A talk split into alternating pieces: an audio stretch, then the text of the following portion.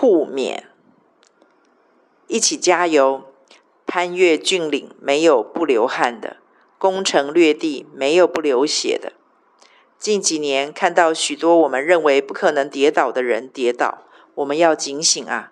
我们也许不一定需要听见任何一个来自人的谏言，但是我们绝不能让自己陷入听不见主声音的光景。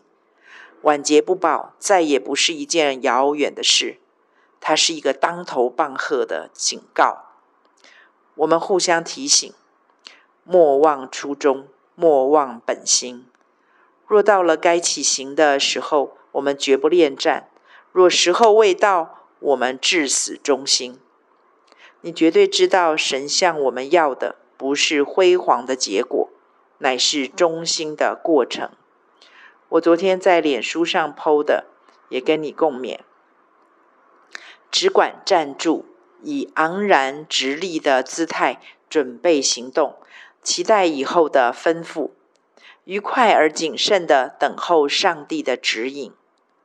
不久，上帝。就会对你说，像摩西对以色列人民那样清晰地说：“往前走。”斯布真。